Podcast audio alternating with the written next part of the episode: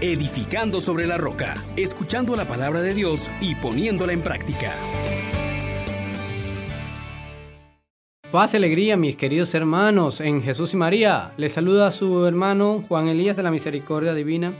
Y hoy con la iglesia celebramos la fiesta de Santo Tomás Apóstol, un hombre extraordinario y que a veces pues nos hemos quedado con algunos elementos que no son tan positivos sobre él, pero hoy vamos a hablar sobre otros elementos que verdaderamente nos muestra un ejemplo y un camino a seguir.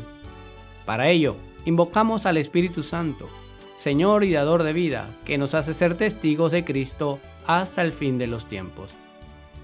Oh gran poder de Dios, enciéndenos en tu fuego el amor. Oh Espíritu, que vienes de lo alto, llénanos de Dios.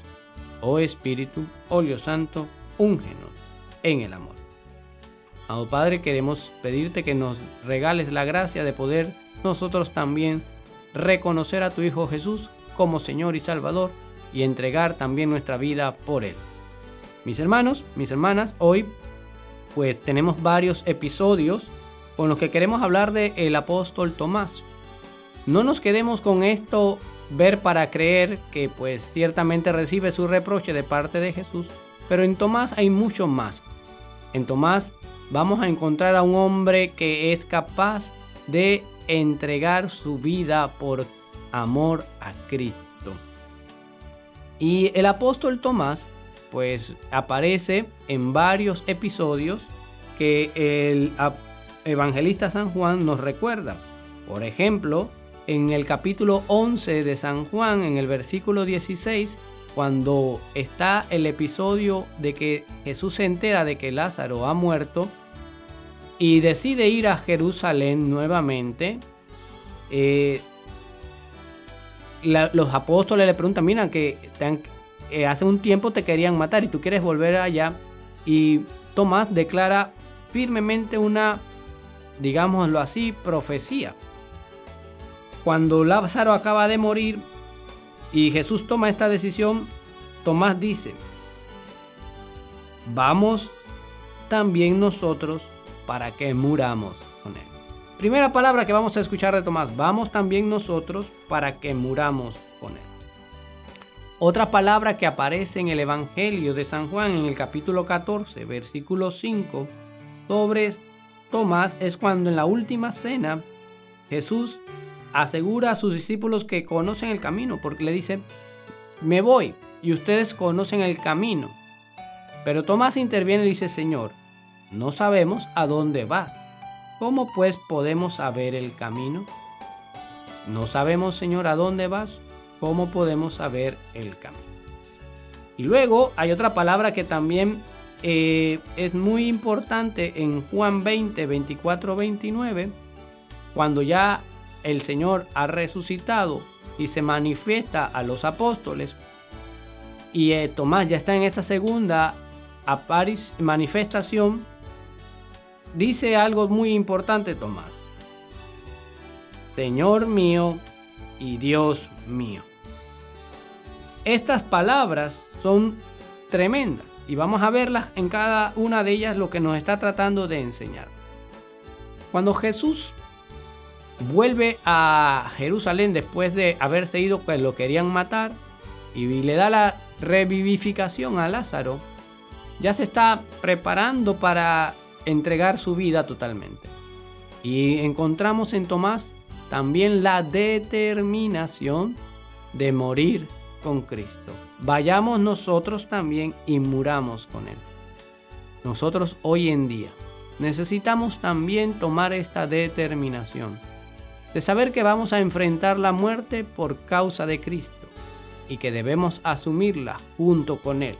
Porque quien, dice San Pablo, quien conmuere con Cristo, quien es con crucificado con Cristo y con sepultado, también será con glorificado. Esa realidad, vamos a ser con glorificados con Cristo. Demos la vida por Él.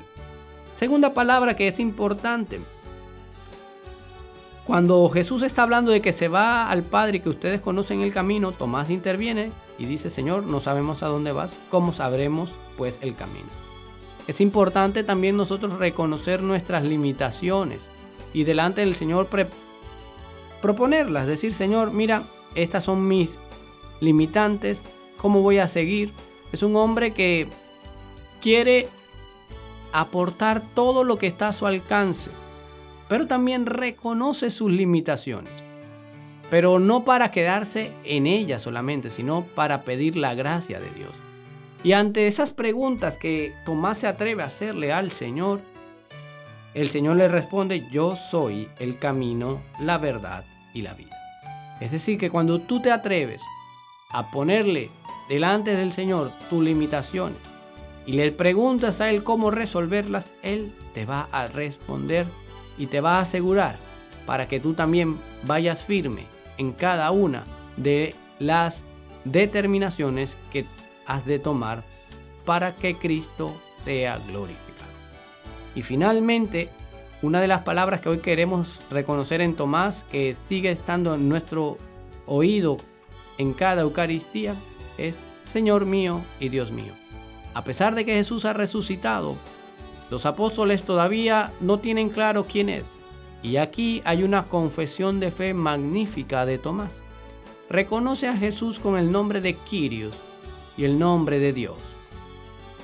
Esto es lo que va a transformar de estos pequeños judíos a grandes cristianos.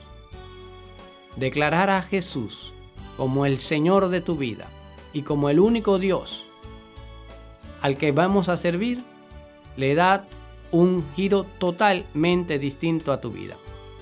Que podamos nosotros también hoy declarar al Señor Jesús como nuestro Dios, como nuestro Salvador, y esto con la determinación de morir con Él y con la disposición de dejarnos orientar por Él.